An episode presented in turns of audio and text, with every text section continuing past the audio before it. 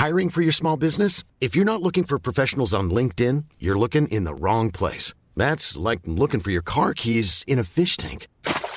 LinkedIn helps you hire professionals you can't find anywhere else, even those who aren't actively searching for a new job but might be open to the perfect role. In a given month, over 70% of LinkedIn users don't even visit other leading job sites. So start looking in the right place. With LinkedIn, you can hire professionals like a professional. Post your free job on linkedin.com slash people today.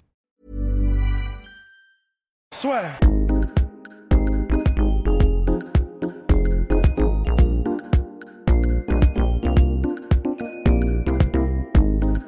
Bonjour à toutes et à tous, bienvenue dans le podcast à Take 2.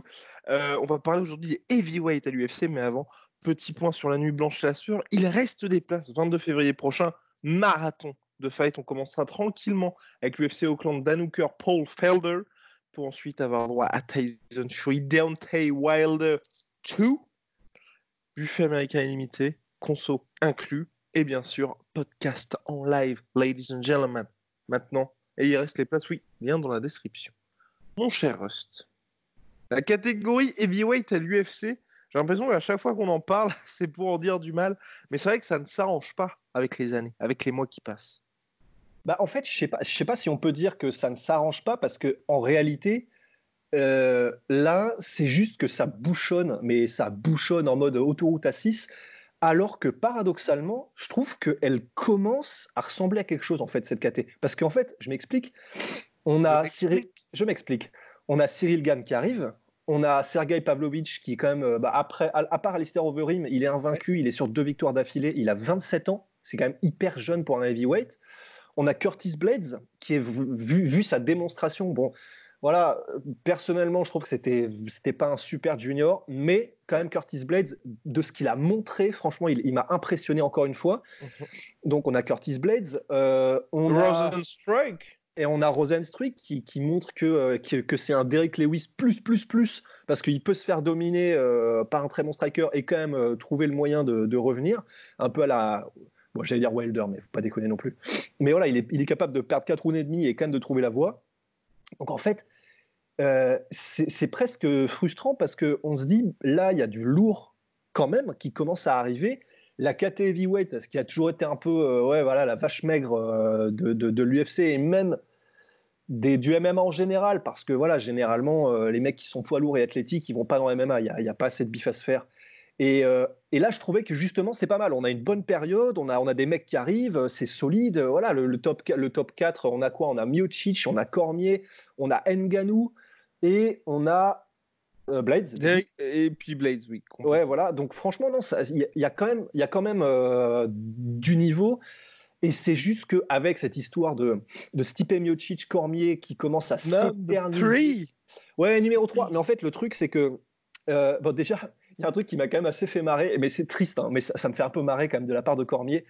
C'est que Cormier continue de pousser en mode bah alors euh, qu'est-ce qui se passe? Tu te caches euh, machin machin. Vraiment tu vois en commençant un peu le trash talk parce que machin. Alors que la raison pour laquelle Miocic ne peut pas être euh, autorisé par les médecins à combattre c'est à cause des putains de high poke de Cormier et sa rétine n'a pas encore récupéré il se balade avec des lunettes de protection sa rétine n'a pas encore récupéré ses yeux sont encore flingués à cause des high poke et c'est la raison pour laquelle les, les, médecins ne l'autorisent pas à reprendre. Donc le problème, c'est. Et puis, j'ai envie d'ajouter aussi, mon cher Os, que c'est pas comme si Miocic avait galéré pour avoir sa revanche face à Daniel Cormier, qui voulait à la base le combat face à Brock Lesnar. Donc bon. ouais, ouais c'est. En vrai, ça. Euh, je comprends qu'il faille une belle théoriquement. Hein, j'imagine que voilà, il faut, il faut qu'il y en ait un qui remporte euh, les confrontations. C'est-à-dire voilà, il faut un, un chiffre impair. Mais Là, franchement, au point où on en est, euh, bah, le problème, c'est quoi là est champion. Miocic est champion. Du coup, qu'est-ce qu'on peut faire? J'en sais rien. Un titre intérimaire, pourquoi pas? Franchement, pour une fois. Euh, ouais, quoi que, ouais, pour une fois, c'est peut-être un truc qui ferait sens, juste pour que ça avance un peu en fait, juste pour que pour qu'on débloque, pour qu'on débloque un peu, parce que là, le problème, c'est que pile au moment où on a une KT qui est un peu intéressante et des gens qui montent et des gens qui ont, qui ont vraiment, euh, qui sont complets, techniques, talentueux, etc., bah, c'est le moment où il se passe plus rien au top. Et ça commence à bien faire. nous, perdons du temps. Nous perdons non, on perd déjà du temps. Donc euh, voilà. Euh, bon, le problème, c'est qu'il y, y, y, a des trucs un peu chelous. Par exemple, Curtis Blades, visiblement, il peut éclater à peu près tout le monde, sauf Nganou. Donc, qu'est-ce que tu fais? Est-ce que tu fais un titre intérimaire entre Curtis Blades et Nganou 3 Oh non, il en veut euh, Je pense, pas. plus. Ouais, mais lui, il est vraiment dans une situation chelou, hein, Blades, parce que. Ah, puis Nganou aussi est booké. Parce que là aussi, c'est là que c'est très compliqué cette catégorie aussi. Parce que, donc, on a Nganou qui est euh, juste derrière finalement Miocic Cormier, il est numéro 2 de la catégorie. Et il est booké face à Rosenstruck. Donc, vraisemblablement, il y a, pour un des deux, ça va s'arrêter plus ou moins net pour, euh, aller un an, un an et demi. Et donc là, une fois que Francis aura battu Rosenstruck, là par contre, il aura vraiment plus rien à faire. À la rigueur, mais vraiment là, si tu veux racler les fonds de tiroir comme jamais, bah, tu fais une revanche contre Derrick Lewis, mais c'est vraiment parce que tu n'as plus le choix. Et d'un autre côté, comme tu as dit, Curtis Bates, il a déjà perdu deux fois par KO face à Francis. Donc lui aussi. Mais, mais, en ayant éclaté tout le monde. Exactement. oui, c'est ça. Qu'est-ce que tu fais, quoi? Donc tu es là, tu te dis, putain, c'est non, c'est très très compliqué. Et l'autre problème, c'est aussi, oui, Daniel Cormier, en fait, il, prend sa retraite cette année et il peut pas. Et c'est là aussi que ça fout vraiment la merde. En gros, si Daniel Cormier était dans l'optique de. Et là, je pense que ça arrange à tout le monde, il disait Ok, je prends pas ma retraite, enfin, je ne dis pas que ça va être cette année la dernière ou qu'il me reste un seul combat. Il fait le combat pour le titre intérimaire face à Francis, par exemple, et ensuite le vainqueur affronte Miocic. Mais le problème, c'est que Daniel Cormier ne veut affronter qu'une seule personne, c'est Stipe Miocic. Et il est numéro un de la catégorie et c'est en plus une star. Donc en gros, pour tout ce qui est au niveau du sommet, vous êtes coincé de chez coincé. Ouais, et vraiment, c'est un sac de nœuds parce que qu'est-ce qu'on peut faire? À moins qu'il y en ait soit Miocic, soit Cormier qui déclarent pour X raison Bon, bah, je prends ma retraite. Et vraiment, je souhaite pas ça à Miocic parce que s'il le dit, ça veut dire qu'il a trop de problèmes aux yeux et qu'il doit arrêter. Donc, je, je, le souhaite pas. Je, je souhaite pas que ce soit ça. Mais ouais, c'est vraiment, c'est vraiment, vraiment la merde parce que, bah, à moins d'obliger contractuellement Cormier à, combattre pour un titre intérimaire et un truc comme ça, mais ce qui n'aurait aucun sens contre, et le Et l'UFC le fera jamais contre un. Donc en fait, ce que ça veut dire, c'est qu'on va probablement se retrouver avec Miocic Cormier qui, au, grosso modo, sont au-dessus et font leurs petites affaires tous les deux dans leur coin avec le titre. Euh, et en dessous, des, des, contenders qui vont grosso modo se battre pour la place donc euh, de number one contender. C'est-à-dire que bah, ça va être comme si c'était un titre en fait, parce qu'ils n'auront pas le choix que de faire ça entre eux en attendant que ça débouchonne en haut.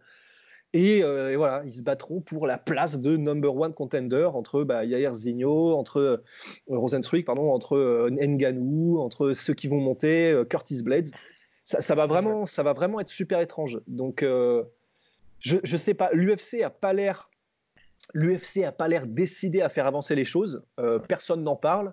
Dana White euh, n'en parle pas trop. On n'a pas de message officiel à propos de ça. Donc, il va falloir voir comment ça avance. Mais à un moment donné, euh, il va vraiment voir prendre une décision. Soit, soit tu sors, soit je te sors. Mais après, d'un autre côté, je peux comprendre l'UFC d'un point de vue business parce que c'est vrai que c'est les deux plus grosses stars qu'il faut un petit peu attendre tout ça. Tu as Francis Ngannou, donc, qui était parti pour justement être une superstar, mais sa défaite lors de l'UFC 220 a un petit peu tout fait dérailler euh, pour Dana White comme pour à peu près tout le monde. Et le reste, c'est vrai que mine de rien, on va pas se mentir, Curtis Blade, c'est compliqué. Rappelle-toi la catégorie lightweight, tu sais, quand ils avaient fait patienter pendant des, mois et des mois quand Connor était champion, tu vois, et qu'on disait tous, bon, bah là, là, faut quand même vraiment avancer, les gars. Et ils s'étaient enfin décidé à faire un titre intérimaire, c'était quoi? C'était en juin 2017 ou juillet 2017 quand il y avait eu Kevin Lee, Tony Ferguson, mais ça faisait déjà un moment qu'ils auraient dû avancer, tu vois. Ouais, mais je sais pas, parce que tu vois, Nganou, franchement, alors, pour moi en tout cas, ça y est là, pour moi, il est reparti. En fait, euh, faudrait, voir, euh, faudrait voir les chiffres, mais pour moi, Francis Nganou, là, c'est bon, il, a, il y a eu la rédemption. Pour moi, pour moi, c'est pour ça que ce serait le moment parfait à la limite pour refaire un Nganou d'Eric Lewis, parce que là, comme ça, la rédemption, elle serait parfaite. Mais pour moi, ça commence à être un petit peu cruel de dire euh, mais ouais, ça, mais sont différentes là. Ouais. Ouais, mais voilà, parce que les performances qu'il a eues contre Miocic, bah voilà, elles n'étaient pas déshonorantes. Celles qu'il était peut-être à la limite un peu plus, euh, c'est celle contre Derrick Lewis. Mais depuis, il est tellement sur une winning streak impressionnante et spectaculaire que pour moi, euh, de dire que euh, avec ce qu'il a fait, ces performances-là, on peut plus vraiment le remettre sur un combat de, haut profil. Pour moi, je suis plus, je suis plus tellement d'accord en fait avec ça. Pour moi, là, c'est vraiment justement le temps de profiter parce que il vient d'éclater légende sur légende sur légende. C'est le moment justement de le relancer. Tu le mets contre Derek Lewis s'il bat Yair Rosenstruik. Tu le mets contre Lewis. Tu montres que, ok, c'était euh, c'était un autre Nganou, c'était un Nganou passager. Depuis, il a fait les ajustements et il peut repartir. Et là, et là, et là, c'est bon. Et là, tu as, la superstar que, que, tu mérites. Mais je trouve que c'est un peu dur de de, de, à jamais le taxer, tu vois, de. Euh, enfin, c'est pas toi qui le dis, hein, tu vois, mais euh, de, euh, que même l'UFC, à, jamais maintenant, j'ai l'impression, disent Ouais, mais vu ce qu'il a fait à ces moments-là, on peut plus le remettre. Je trouve que c'est trop dur parce que là, il est en train de montrer qu'il est, il repart sur un, une autre dynamique et ce serait justement maman, le moment de lui filer un peu les clés du camion pour qui nous montre que bah, le camion, voilà, il peut l'amener d'un bout à l'autre, quoi. Complètement, mais même mais même, enfin, ce qui est dur pour lui, c'est de se dire que face à Derek Lewis ou même Volkov, parce qu'il y avait eu des discussions avec ce combat-là, aujourd'hui, il est à un point où il n'aurait pas grand-chose à gagner en les affrontant, tu vois. À part, ok, il se fera un gros salaire, et puis vraiment dire, bah, j'ai vraiment tapé tout le monde, maintenant, filez-moi mon title shot. Mais tu dis quand même, quoi. Enfin... Mais, c'est pour ça en fait qu'il faudrait vraiment, pour moi, qu'il lui mette le plus tôt possible son title shot parce qu'en ah oui, réalité, sinon, il va éclater tous les contenders. Donc euh, ça sert à quoi? Si vraiment, et hum, c'est pour ça que vraiment, là, je pense qu'il faut, il faut le remettre sur la course au titre, il faut arrêter de le dodger euh, comme le fait euh, Dana White, parce que là, sinon, c'est ça qui va se passer, c'est que tout le monde va être d'accord pour dire que Nganou est le meilleur de la catégorie, mais ils voudront pas le mettre contre des contenders parce que sinon il les éclate. Donc à, quoi ça rime? Donc je pense qu'il il est temps de faire EP Nganou c'est celui qui le mérite le plus, quoi, pour moi. Entièrement d'accord, oui, donc complètement. On regarde la catégorie, c'est effectivement celui qui mérite le plus. Et après, nous aurions euh, Curtis Bates. De toute façon, le combat contre Jairzinho Rosenstruck va apporter pas mal de réponses. Mais c'est vrai que là aussi, hein, ça va être. Euh, je sais pas. Honnêtement, je sais pas ce qui va se passer pour Nganou, mais il y, a moyen, à mon avis, que l'UFC fasse un peu durer le plaisir parce que comme il y a Anthony Johnson qui revient aussi, ou en gros qui se disent bon bah cette année ok, il y a, comme tu l'as dit, euh, Miocic, Cormier qui vont faire le truc dans, leur coin pour la ceinture. Et à mon avis, tu vois Nganou qui va être pas le champion euh, virtuel, tu vois. Mais euh, ils vont se dire, bon, bah, il va affronter Rosenstruck. Ensuite, s'il y a Rumble qui revient effectivement à l'UFC 248 ou quelque chose comme ça, faire le méga fight contre Rumble. Et puis ensuite, pourquoi pas faire un Nganou Miocic 2 quoi qu'il arrive. Parce que c'est vrai que là, on n'en a pas parlé, mais si Cormier venait à battre Miocic, ce serait aussi le bordel. Bordel, oui, mais l'avantage, c'est que pour l'UFC, ce serait vraiment plus simple, mine de rien, parce qu'il bah ensuite un clair combat entre le numéro 1 et le numéro 2.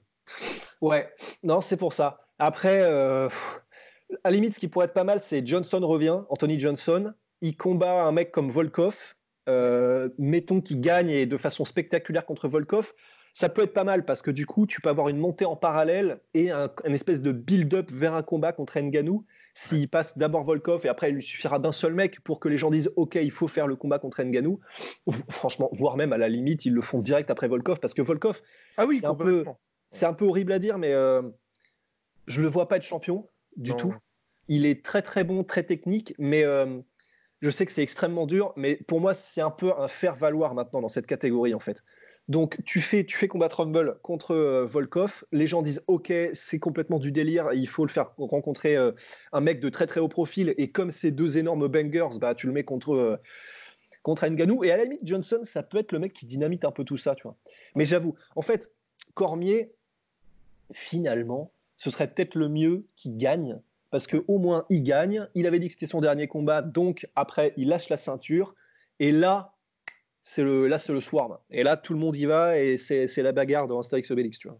Exactement. Mais mine de rien, hein, euh, si on veut revenir un petit peu en arrière, ce règne de Daniel Cormier, enfin cette montée chez les lourds, ça aura été quand même très très compliqué pour l'UFC. Hein. Parce que là, ça fait quand même plus d'un an et demi entre le spectre Brock Lesnar qui avait un petit peu tout mis en attente, le title shot de Derrick Lewis euh, trois semaines après sa victoire à l'UFC 229, la revanche ensuite qu'on a attendu pendant un an face à Miocic, et tout ça pour euh, bah, qu'il y ait des Francis, des Curtis Blades qui eux soient obligés vraiment de taffer dans l'ombre.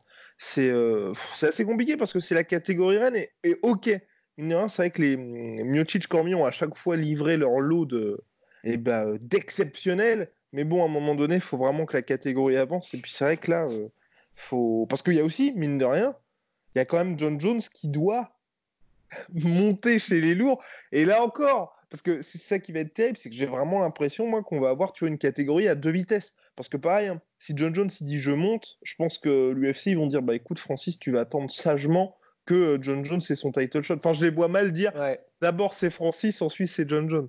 Non, c'est clair et ça, je sens que ça va, je sens que ça va saouler par rapport à Nganou ça encore. Parce que franchement, euh, ouais. Et en plus, je vois, je les vois pas du tout faire John Jones Nganou pour prouver que John Jones euh, est bon en heavyweight.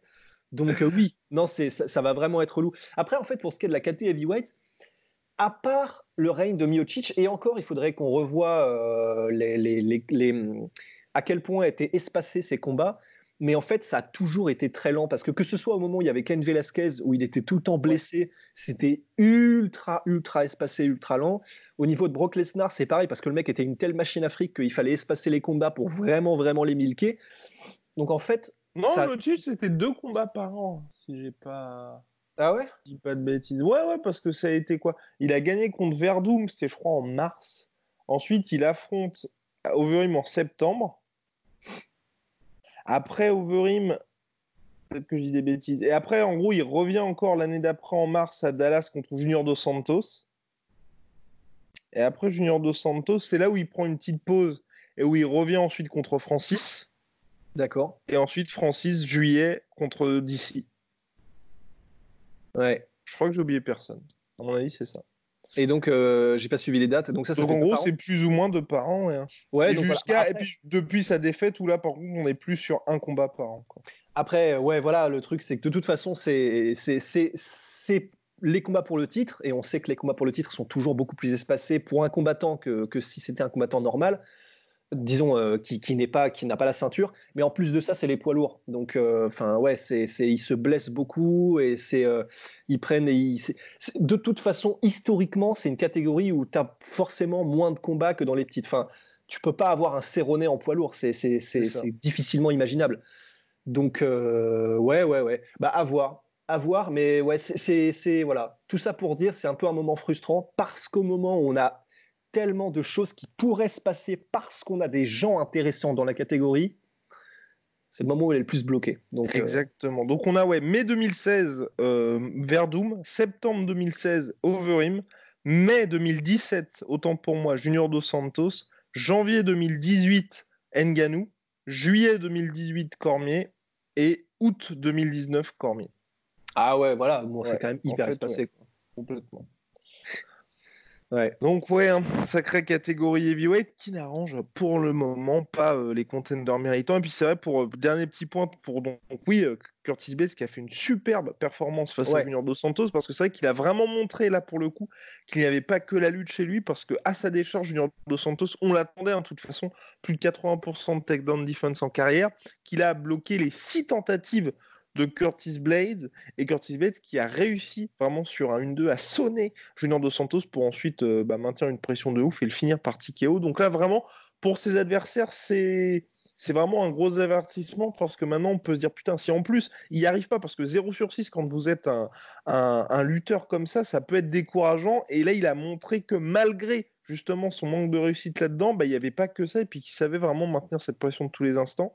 Donc, euh, vrai, vrai contender pour le coup, hein, Curtis Blades. Bah, vrai contender, après, en fait, si je suis tout à fait honnête. Euh, après, c'était c'était aussi face à Junior Dos Santos qui aujourd'hui, euh, j'ai presque envie de dire, n'est plus que l'ombre de lui-même. en fait, il est frustrant un peu Dos Santos parce que d'un côté, il a toujours une très bonne dans défense, ça c'est sûr mais d'un côté, il arrête les six tentatives de takedown de Curtis Blades, quand même. C'est vraiment, vraiment pas n'importe qui, Curtis Blades. C'est. C'est un des meilleurs lutteurs de la catégorie et vraiment, euh, il n'a pas, ok, il a pas le palmarès d'un Daniel Cormier euh, hors UFC, même s'il a été euh, division 1 au l'américaine. je sais plus s'il a été au l'américaine, mais division 1 NCA, c'est sûr. C'est un taulier en lutte. Et en fait, c'est un peu frustrant parce que tu te dis, bah voilà, il est toujours capable d'arrêter les takedowns des meilleurs et en, plus des petits genoux parce qu'il est relativement jeune encore, Curtis Blades. Donc, Mais c'est le seul, je crois, membre du top 10 ou top 5 heavyweight à avoir moins de 30 ans. Ah, ouais. Bah voilà. Et, euh, pourtant, euh, bah, à côté de ça, en fait, le problème, c'est que Dos Santos, bon, on dit toujours que de toute façon, le, euh, power goes last, donc le, pouvoir de chaos, la puissance de, chaos, c'est ce, qui, ce qui part en dernier chez un combattant et c'est ce qu'on voit parce qu'il frappe lourd, il frappe dur, mais il, est, il est maintenant debout incroyablement prévisible en fait. Le problème, c'est que là, il n'y avait pas beaucoup de setup. Et, et le truc, c'est que ça marche, ça marchait parce qu'il était un peu plus rapide quand il était plutôt dans sa carrière. Ça marchait parce que euh, aussi il faut dire que euh, enfin ça marchait. Mais par exemple là c'est contre Curtis Blades qui est extrêmement technique. Curtis Blades sans déconner même debout il m'a impressionné au niveau de ses déplacements. Il était tout le temps tout le temps en train de faire des déplacements latéraux. Il était insaisissable il a fait il a il a jabé beaucoup il a il a beaucoup feinté et le truc c'est que euh, il a feinté donc debout en striking et aussi en feinte de takedown constamment. Donc forcément, ça fait réfléchir aussi Junior dos Santos. Et, euh, et le truc, c'est qu'on l'avait vu contre Ken Velasquez, contre quelqu'un qui est aussi technique et qui propose autant de qui propose autant de, de, stimuli en fait intellectuels, qui te fait tout le temps réfléchir, qui est tout le temps en train de te, de feinter, de te machin. Eh ben, Junior dos Santos, il a, ouais, forcément, il aura des soucis parce que euh, il continue de rester très très droit, un peu menton en l'air. Et euh, s'il n'arrive pas à choper le mec sur un coup, eh ben, il est tout le temps en difficulté parce qu'il recule, parce qu'il est euh, constamment pressé contre la cage. Et là, le truc, c'est que ces uppercuts où il va les chercher à la Obélix, le menton qui reste bien là, c'est vraiment le temps de faire trois moulinets, et en plus je te le remets. Alors oui, si ça touche, ça fait mal, mais ça touche pas en fait. Ça touche pas parce qu'il a le temps euh, par quelqu'un qui est un peu plus rapide et intelligent comme les Curtis Blades de se faire toucher euh, par des mouvements rapides comme l'a fait Curtis Blades. Et le truc, c'est que bah voilà, il gagnera sans doute contre, il continuera de gagner contre, euh, contre des poids lourds Junior dos Santos et des bien classés. Parce que si tu n'es pas aussi rapide et aussi technique qu'un Curtis Blades ou qu'un Cain Velasquez, eh ben forcément, tu, tu, vas, saigner contre Dos Santos et tu vas être choqué. Mais voilà, je ne sais pas trop ce qu'on peut enfin ce que l'UFC peut en faire de Santos parce que un gatekeeper, ouais, mais voilà, enfin c'est un peu triste de devenir un gatekeeper pour Junior dos Santos. Il aura plus vraisemblablement euh, son, sa chance pour le titre parce que les défauts qu'il a depuis maintenant un bout de temps, il n'a pas l'air de les régler beaucoup. Voilà, c'est. Non, mais après, il est, en soi, il est déjà gatekeeper, hein, on va pas se mentir. Hein. Enfin, depuis quasiment la défaite contre, euh, Stipe Miocic lors de son dernier combat pour le titre parce que depuis il a battu donc euh, Tuivasa, il a battu euh, notre cher petit pote euh, pop pop pop je regarde oui Derek Lewis, il a battu Blago Ivanov, c'est tous les mecs qu'il a battu tu vois depuis Stipe Miocic et là ensuite ils l'ont mis contre Francis donc défaite par Tikeo en 1 minute 11 et défaite face à Curtis Blaze tu vois. Ouais. Donc là, c'était un peu les dernières chances face au top, top contender. Mais c'est vrai que Junior Dos Santos, moi, ce que je trouve terrible, j'ai trouvé quand même qu'il y avait une amélioration dans les déplacements. Tout n'était pas acheté là-dessus euh, pour euh, Junior Dos Santos face à. Comment? Face à, Curtis. notre cher Curtis Blades. Mais c'est vrai que l'uppercut, en fait, moi, ce que j'ai trouvé qui, m'a vraiment choqué, c'est que pareil, dans l'open workout, il avait fait que ça. Enfin, en fait, j'avais vraiment l'impression, tu vois, que c'est. Euh, toi, tu vois, quand tu es petit, que tu vas à l'école et que tu as eu un nouveau jouet et qu'il faut que tu le montres à tous tes potes parce que tu es hyper fier, tu vois. Et donc là, pendant tout le truc, toute la semaine, il a un peu dit bon, bah écoutez, les gars, je sais qu'il va essayer de me mettre des takedowns, je vais placer l'uppercut, tu vois. Donc en plus, le truc qui était même pas caché du tout, enfin pour Curtis Bates, c'était vraiment hyper simple. Et... Après, après, il l'a toujours eu l'uppercut et c'est là où. Euh, Ouais, mais sauf que contre Verdum, tu vois, il y avait c'était un autre, euh, un autre junior. Quoi. ouais, voilà. Le truc, c'est que contre Verdum, euh, c'était pas du tout la même hargne, c'était pas la même vitesse d'exécution, c'était, c'était, c'était juste pas le même junior. Là, honnêtement, euh, il fait extrêmement mal, mais j'ai l'impression, alors pareil, c'est peut-être un peu subjectif, donc voilà, enfin les, les, gens nous diront si, si, si on le met ressenti, tu vois, mais j'ai l'impression qu'il est plus lent et, et Cool fact a crocodile can't stick out its tongue. Also, you can get health insurance for a month or just under a year in some states. United Healthcare short term insurance plans, underwritten by Golden Rule Insurance Company, offer flexible, budget friendly coverage for you. Learn more at uh1.com. J'ai l'impression que maintenant, il y a le fil rouge pour battre Dos Santos, en fait. Ouais. Tu feintes, euh, des mouvements rapides, latéraux et constamment en train de être constamment en train de menacer. Euh, si tu arrives suffisamment vite sur Dos Santos et que tu te protèges correctement, il aura toujours son menton qui traîne un petit peu en l'air. Euh, donc si jamais tu fais euh, des feintes de takedown, des trucs comme ça avant, il va rester là. Enfin, vraiment, les mains, les mains toujours aussi basses. Je, je pense que maintenant, si tu as, euh, comment dire, si as ce qu'il faut, et comme des, des, gens qui sont suffisamment techniques comme Curtis Blades, tu sais comment battre Dos Santos et tu le battras à chaque coup, j'ai l'impression. Ouais. Donc, ouais, voilà, on, commence un peu à tourner en rond sur Dos Santos, mais voilà, je pense que bah, les, les, les, gens, les gens, les gens, je pense que tu peux difficilement ne pas être d'accord en fait. C'est devenu, euh, voilà, c'est devenu. Euh, je, je, pense vraiment que le nombre de combats de junior est compté. Je pense. Mmh. Entièrement d'accord. Entièrement d'accord. Surtout que... si l'UFC se met à chaque fois à dire on le retente, on retente de le mettre face à des mecs, parce qu'on a toujours dit de façon sur la catégorie heavyweight, hein, où tu as vraiment ce côté, c'est une catégorie qui est toujours assez, contrairement par exemple aux catégories lightweight ou catégories petit poids qui sont extrêmement denses, la catégorie heavyweight, tu as toujours un top 5 qui est hyper solide, et puis le reste, c'est très très compliqué, c'est bah, les, mecs bougent constamment. Et Junior Dos Santos, le problème, c'est que là, il a battu trois mecs qui sont donc Blago Ivanov, euh, Taitu Vaza et Derek Lewis, qui sont à chaque fois extrêmement limités. Et d'un seul coup, tu te retrouves à battre Derek Lewis, qui était, je crois, sixième, et tu passes directement à Francis Ngannou. Où en fait, il y a un monde d'écart entre les deux, quand les deux sont bien évidemment au top. Parce qu'on rappelle, le combat d'Eric Lewis Francis Ngannou, c'était un non-match.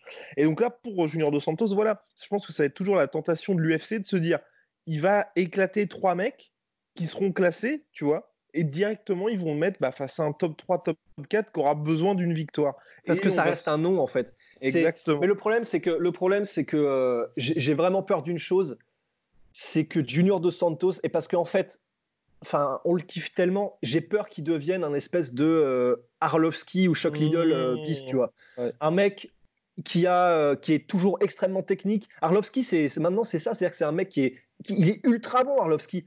Mais bon, bah, comme il a vraiment maintenant, il a vraiment une mâchoire de verre et que euh, il commence à se faire passer dessus par à peu près tout le monde, ça reste un nom. C'est-à-dire que l'UFC l'utilise pour euh, faire gravir les échelons à quelqu'un parce que tu as battu un ancien champion UFC, parce que tu as battu un vétéran et quelqu'un de la trempe de Arlovski. Et en gros, maintenant, pour le coup, et aussi horrible que ce soit, l'UFC utilise vraiment Arlovski comme un faire-valoir. Ouais, et, et je, vraiment, ça me ferait chier que Junior Dos Santos devienne cette personne-là.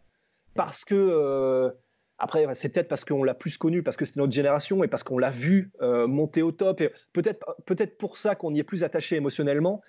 Mais, mais, mais j'ai pas l'impression. Je, je veux pas que ça devienne ce gars-là. Voilà, je vais, je vais m'en arrêter là, tout simplement. Complètement. Non, mais surtout, bah, après, j'espère qu'aussi de chez lui, tu vois, il y aura un changement au niveau des ambitions parce que Arlovski, là, ça y est, maintenant, il sait très bien, tu vois, qu'il est dans un dans une autre période de sa carrière, Junior Dos Santos, il croit toujours au titre, tu vois. Donc c'est peut-être là aussi où ça va être un petit peu compliqué que l'UFC ou que même ouais, lui par ses managers et coachs. Ouais, mais bon, parce que moi c'est ouais, mais moi je préfère voir un mec comme Arlovski, tu vois, qui aujourd'hui ok, t'entends, il, il, se fait, il se prend des KO contre Rosenstruck, les mecs comme ça, mais tu vois, il navigue entre top 10, top 15, et donc j'ai beaucoup moins peur que l'époque, tu vois, où il servait de porte de tremplin à des, euh, à des de porte de tremplin, de porte de tremplin, de tremplin à des mecs comme Miocic ou à des mecs comme Francis Ngannou. Où là, c'est vraiment, vraiment dangereux. Ouais. Ouais, ouais, ouais, ouais, ouais. C'est vrai, c'est vrai. Mais en même temps, en fait, c'est chaud parce que c'est vraiment difficile de le blâmer, JDS. De pompe que... de, de, de, oh là là, oh là là, de lampe de lancement, de, de lancement. Rampe de lancement. Rampe de lancement. Voilà. C'est ce que j'ai dit, non J'ai pas dit lampe, hein. j'ai dit ah rampe oui. de lancement. Ouais. Et c'était un mélange de euh, porte de tremplin et. Euh, et... ouais, enfin, ça veut, bref, ça veut toujours rien dire porte de tremplin. Mais oui. Mais non, non, non, mais c'était un, un, mix. Oui, ah oui, ah oui, un petit mash-up, quoi, un petit mash-up maison. Ouais, ouais. non, mais c'est sûr, c'est sûr. Et oui, euh, oui, en fait, là où c'est vraiment difficile aussi, c'est que hum, il est, voilà, comme tu disais. Alors en fait, il n'est pas dans la même quête, dans la même dans la même partie de sa carrière que Arlovski. Arlovski, vraiment, tu as l'impression que euh, ouais. c'est vraiment la fin depuis déjà trop longtemps, mais il continue quand même. Junior de Santos, c'est vrai qu'on est entre deux eaux, parce que visiblement, et il l'a montré, il est encore largement suffisamment dans le game pour éclater des contenders et même des genoux. On l'a vu avec Tai Tuivasa, etc. Mais il a juste pas ce qu'il faut pour le top du top, donc que ce soit les Nganou, les machins. Donc en fait, tu peux comprendre, au niveau psychologique, je peux tout à fait comprendre que Junior Dos Santos se dise j'ai encore un run pour le titre. Parce que s'il éclate tous les contenders qui eux aussi sont dans l'optique de monter, etc., il se dit bah si je suis au-dessus d'eux, ça veut dire qu'il y, y, a encore quelque chose de spécial, tu vois.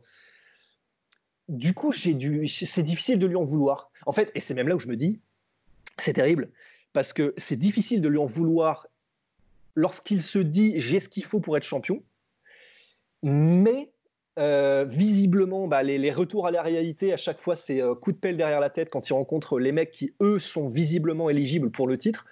Ouais. Du coup, je sais pas, je sais vraiment pas ce qui doit se passer dans sa tête en ce moment, en fait. Je, je, je, je sais pas. Ça doit être vraiment compliqué à, à, naviguer. Ah bah ça doit être dur, complètement. Enfin bref, on, on attendra de voir la suite pour notre cher Junior Dos Santos. On parle de notre cher Chris Cyborg, mon cher ou... Ouais, on peut parler du Bellator vite fait, parce qu'honnêtement, il y avait des combats stylés. Bah, Bellator 238, qui était pour le coup, euh, j'ai presque envie de dire, la carte était plus impressionnante que celle de l'UFC Rally, ah bah, clairement. Qui, était, euh, qui, se déroulait un petit peu plus tôt, tout, bah, euh, oula, un petit peu plus tôt, pardon. Et donc, il y avait notamment Aaron Pico, ça y est, Aaron Pico qui enfin euh, avait un match-up favorable, parce que rappelons-le quand même, Aaron Pico sur l'année 2019, c'est deux combats, deux KO et pas des petits KO, mais c'était Corrales et Boric, donc là c'est le, le Bellator dans toute sa splendeur, qui monte un mec en lui mettant justement des gars à façon MVP que des nobody ou des journeyman, c'est pas du tout péjoratif ce que je dis, mais c'est vrai que pour monter un mec aussi jeune, il faut ça aussi. Et direct, on lui met le top du top de la catégorie. Et là, enfin, on espère avoir un Aaron Pico qui va pouvoir grandir pour ensuite euh, donner euh, à briller. Après, c'est en fait, je, je sais plus ce qu'on en avait dit euh, dans les podcasts euh, il y a bon, quelques, On avait dit que c'était très, mon cher Rost était très inquiet de, oui. de la situation d'Aaron Pico parce que oui, il oui. disait notamment que deux KO en 2019 en étant si jeune, c'était pas très rassurant. Non, c'est sûr. En fait, euh, je me souvenais surtout plus de ce qu'on avait dit par rapport au, au match-up qu'ont fait le Bellator parce qu'en fait, je suis en train de me dire et si j'avais dit l'inverse, bon, bah, voilà, il n'y a, a, que les imbéciles qui changent pas d'avis. Hein. Mais euh, en fait, je me dis, le Bellator, je peux pas vraiment les blâmer, en fait, en réalité, d'avoir fait ces match-up-là pour Pico. Parce que maintenant, là, qu maintenant qu'on regarde ça comme ça, enfin, qu'est-ce que. Qu'est-ce que, on peut pas vraiment leur vouloir d'avoir. Quand même. Le palmarès d'un Pico. On a vu, premier combat, bon, ok, parce qu'il était, il était jeune, il était tout fou. C'est son premier combat, premier combat Bellator. Il se fait soumettre par euh, le gars dont j'ai déjà oublié le nom. D'accord. Monsieur Freeman. Voilà, Monsieur Freeman. Zach, je crois. Et euh, ensuite, il enchaîne 4 KO de l'espace. Donc là, en fait, je me dis, comment, oh, oh, honnêtement, honnêtement, real talk, si on était au Bellator et qu'on avait vu ça, genre il est à 4-1, il est sur 4 victoires extrêmement spectaculaires d'affilée, comment tu peux ne pas te dire, OK, on lui, on lui fait franchir la marche Honnêtement, c'est impossible. Et, et, et, et, du coup, je me dis, c'est pas vraiment. Oui, ouais. on, je, je, suis d'accord. Surtout qu'en plus, il dominait le premier combat contre Corrèze, puisqu'il le met knockdown, si je ouais, mais oui. Il le met knockdown au début, ouais. Donc en fait, tu te dis, ouais, ok, il a perdu, ok, bon, bah, visiblement, il y a des trucs à modifier parce que dans les transitions, il a vraiment visiblement pas compris l'essence du MMA. Enfin, c'est pas pas compris, c'est extrêmement prétentieux de ma part de dire ça, mais il n'arrive pas à le mettre en place. Et, euh, mais bon, s'il fait les ajustements, en plus, il me semble qu'avant son combat contre, du coup, c'était Igo, Leandro Igo, il avait, il avait déjà fait le changement à Jackson Wink. Il me, il oui, me semble que c'était ce combat-là. Et donc là, pareil, en fait, le Bellator, soyons indulgents parce qu'ils ont dû se dire, OK, il a perdu contre Corrales, mais il a fait les changements qu'il faut. Il dominait en plus Corrales. Ça reste une pépite. Ça reste notre, notre mec de 22 ans à l'époque qui est capable de faire euh, de, des trucs de ouf. Donc, ça y est, c'est peut-être le changement. Contre Boric, j'ai trouvé ça dur. Le match-up contre Boric, pour redonner confiance à quelqu'un, c'est pas la, la meilleure option. À la limite, voilà. À la limite. Et en plus de ça, comme c'était deux super euh, prospects. Prospects, ah, là, là, là c'est là où ils ont déconné. Mais tous les combats avant, en réalité, on peut pas vraiment les en blâmer. Donc Boric, c'était peut-être euh, là, où ils ont, là où ils ont trébuché un peu au niveau du matchmaking. Mais voilà. Et en fait, tout ça pour dire que Pico était sur cette carte. Et enfin, enfin, c'est en fait évidemment alors là c'est pareil hein, c'est euh, tirer une putain de flèche et après dessiner la cible tu vois tout ça pour dire que euh, là ça y est visiblement, ça commence à porter les fruits euh, de l'entraînement qu'il a, qu'il a, qu'il a eu là-bas avec du coup bah, Brandon Gibson, avec Jackson, etc. C'est que il a, là, il a fait des trucs vraiment stylés. Là, il a vraiment chopé, comment dire, par exemple, il y a un des takedowns, un des, je sais plus dans le premier, enfin je sais plus, où en gros, il arrive vraiment à choper l'adversaire. Putain, j'ai oublié son nom. Euh, pile dans la transition. Il a fait vraiment une GSP, c'est-à-dire que là. Daniel Curry. Curry? Voilà, c'est ça, Curry. Curry? Eh ben, il a vraiment, il a, il a saisi le parfait moment au moment où le mec avançait sur une série euh, en anglaise. Il a fait OK, changement de niveau, poum et je te chope. Et c'est très, très, très bon signe parce que ça veut dire que visiblement les automatismes, euh, les automatismes MMA commencent à arriver et à affluer et en plus de ça, au sol, il a vraiment été impressionnant de contrôle. Il a réussi à vraiment faire un vrai grand down pound. Il a, il a, il a. Non, franchement, j'ai cette impression. Euh, et j'espère qu'on ne sera pas démenti par le prochain combat où il va nous refaire une spéciale.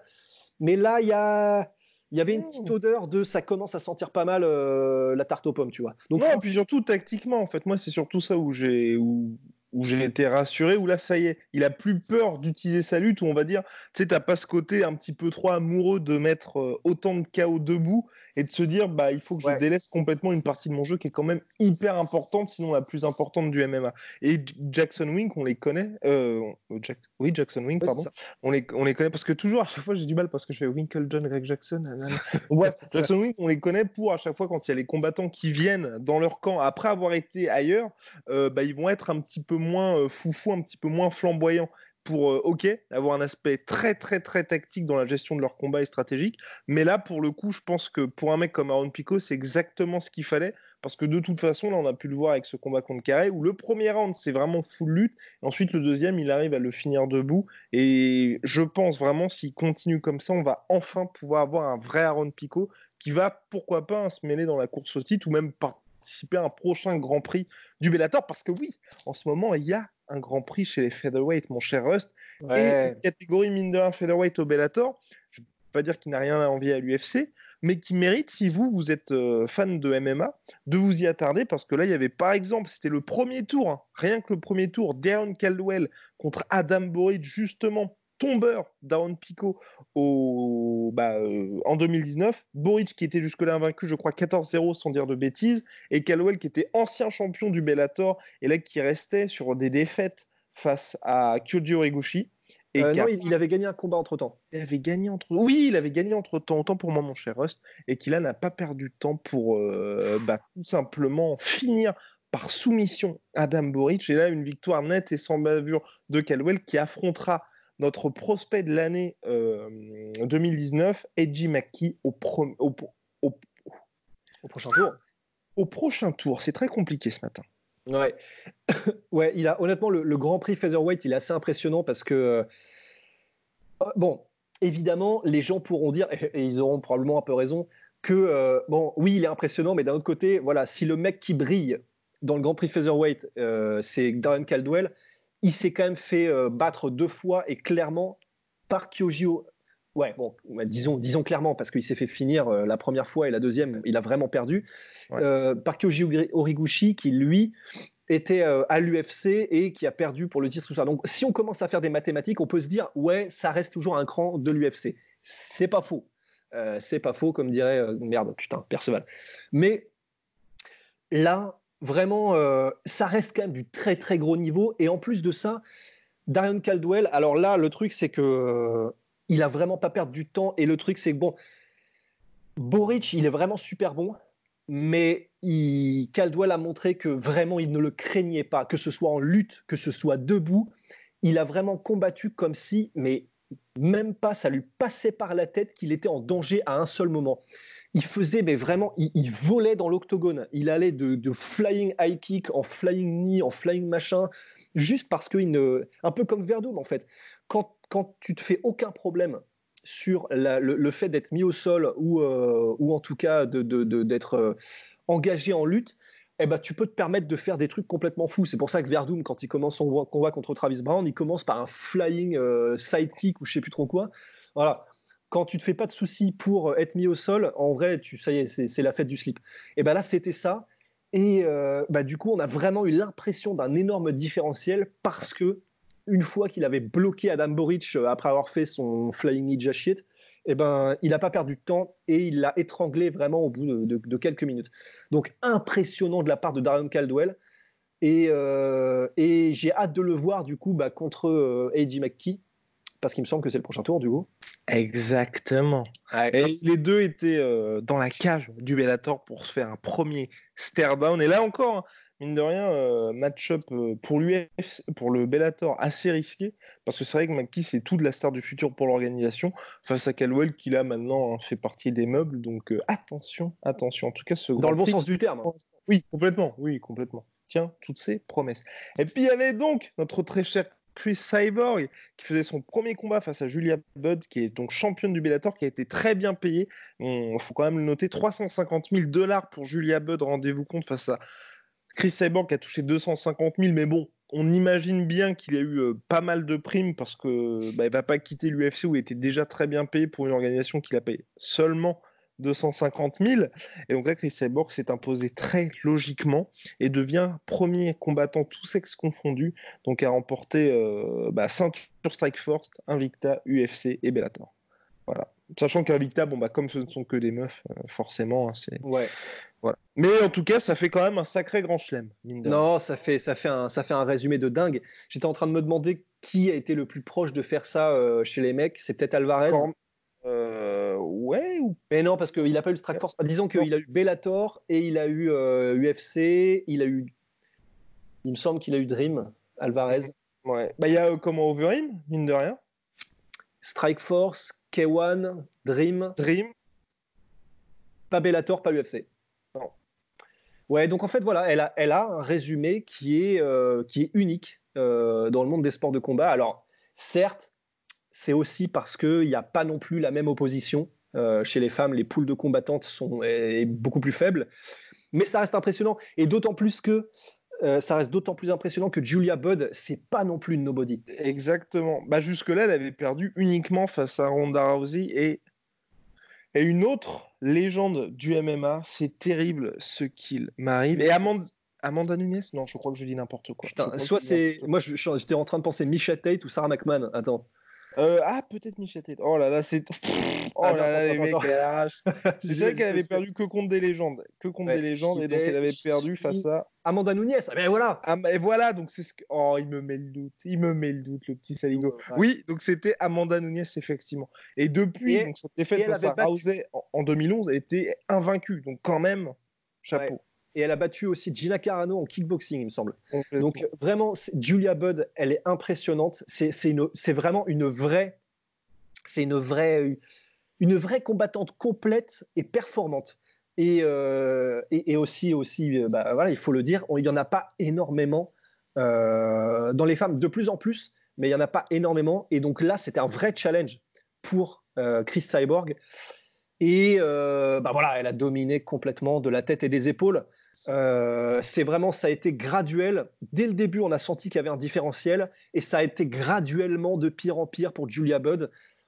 Euh, voilà, pour se finir euh, violemment comme le Cyborg en a l'habitude au quatrième round. Donc, énorme bravo à Cyborg, qui devrait donc vraisemblablement régner sur la catégorie pendant longtemps. Là. Oui, parce que maintenant, ça y est, là, il voudrait un grand prix. Mais c'est vrai qu'après cette petite démonstration face à Julia Budd, qui est clairement hein, la meilleure featherweight de la catégorie, euh, la meilleure featherweight du Bellator, euh, ça va être assez compliqué pour euh, l'organisation de trouver quelqu'un véritablement qui va réussir à pouvoir aller la chercher. Aucun Grand Prix, ça mériterait d'ajouter un petit peu d'excitation. Mais c'est vrai que. Ah, le problème, c'est qu'en fait, là, le, et, encore une fois, bah, voilà, c'est, on n'y on peut pas grand-chose. C'est comme Sergio Pettis, on en parlait avant, qui affronte euh, un mec qui n'est pas connu en bantamweight et qui l'éclate. C'est parce qu'en fait, il n'y a personne dans ces petites catégories-là au Bellator. Et bah, pour les femmes, c'est un petit peu pareil. Comme il n'y a vraiment pas grand monde, là, j'ai un peu peur qu'on retrouve euh, un petit peu euh, une cyborg qui va démanteler et désosser des, des, pauvres femmes qui ont entre guillemets presque rien demandé parce qu'il n'y aura pas le choix en fait. Donc après, bon, pour ne pas euh, jeter la pierre au Bellator, c'était pareil à l'UFC, hein, parce que rappelons quand même, ouais, bah oui. euh, jusqu'à Kunitskaya, euh, c'était des, des Landsberg, des Tony Avinger qui est toujours, je crois, en, en procès avec l'UFC pour Chris Cyborg, donc avec quand même la ceinture featherweight qui était vacante donc de l'UFC, c'était face à Tony Avinger. Donc pour vous, pour vous donner un petit peu une idée que ce n'est pas seulement au Bellator, mais c'est vraiment un problème global en fait. Réussir à trouver des featherweight de talent, c'est assez compliqué. Enfin, de talent classe mondiale, bien évidemment. Ouais. Qu'ils avaient dû aussi faire monter Oliol, mais c'était jusqu'à finalement ce qu'Amanda Nunes, elle, fasse la montée chez les featherweight que Chris Cyborg avait poursuivi son règne Ouais. dans l'organisation. Après, euh, on va pas se mentir. Alors évidemment que le niveau du MMA féminin est en train d'augmenter et tant mieux, et ça va continuer d'augmenter. Mais il y a aussi un problème, et euh, c'est c'est aussi que euh, morphologiquement, en featherweight chez les femmes, je pense pas qu'il y aura beaucoup un jour de euh, combattantes féminines en fait euh, qui afflueront qui afflueront de façon suffisamment pérenne pour qu'on ait euh, en gros une vraie catégorie de poids avec plein de combattantes extrêmement performantes etc parce que attends featherweight donc c'est à dire que c'est quoi? 67 Après, on sait pas, peut-être, tu vois, peut-être s'il y a de plus en plus, tu vois, de judokates. Là, par exemple, bah, Kyle Harrison, c'est très compliqué pour elle de faire le point en featherweight de toute façon. Mais tu vois, s'il y a de plus en plus de judokates qui font la transition, de ça judo pourrait 4 être possible. ouais ouais ouais ouais ouais faudra voir parce que faudra voir faudra voir en fait mais je me dis je, c'est un peu comme les comment dire c'est un peu comme c'est les poids lourds chez les chez les boxeurs thaï tu vois le truc c'est que morphologiquement en Thaïlande t'as quasiment pas de mecs qui font euh, plus de 80 kilos et je, pense que chez les femmes, euh, c'est un peu le même délire. Évidemment, tu as, des judokates, tu as même des judokates euh, qui font 95 kilos chez les femmes. Mais le pool est tellement, tellement faible euh, de femmes qui font plus de ce poids-là, disons plus de 70 kilos dans la vie de tous les jours et qui sont des athlètes de haut niveau, que euh, je ne sais pas si un jour on aura vraiment une catégorie ultra, ultra, euh, ultra Stack. dense, oui, non, complètement. ultra dense au niveau des featherweight féminines, tu vois. Je pense. hein. Entièrement d'accord. Et non, mais dans tous les cas, ça devrait être compliqué parce que ça fait un moment que euh, les organisations essayent de faire monter tout ça et tu as eu quelques noms ici et là. Mais c'est vrai qu'on n'a jamais, même l'UFC, hein, l'UFC n'a pas réussi tout simplement à faire une division featherweight. Ouais. Donc quand vous dites que l'UFC n'y arrive pas, ça montre bien quand même qu'il Ouais. y a quelques problèmes de ce côté-là. Parce qu'aujourd'hui, je crois que si vous regardez les classements, il y a uniquement Amanda Nunes dans la catégorie featherweight.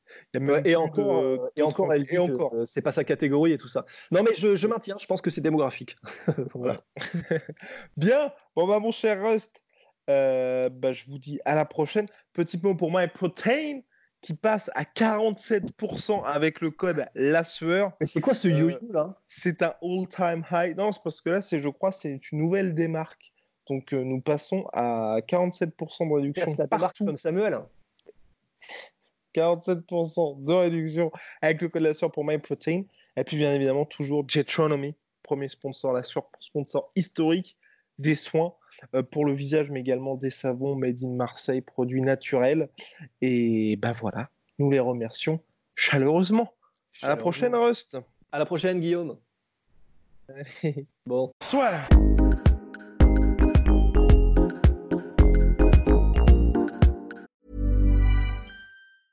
Even when we're on a budget, we still deserve nice things. Quince is a place to scoop up stunning high-end goods for 50 to 80% less than similar brands.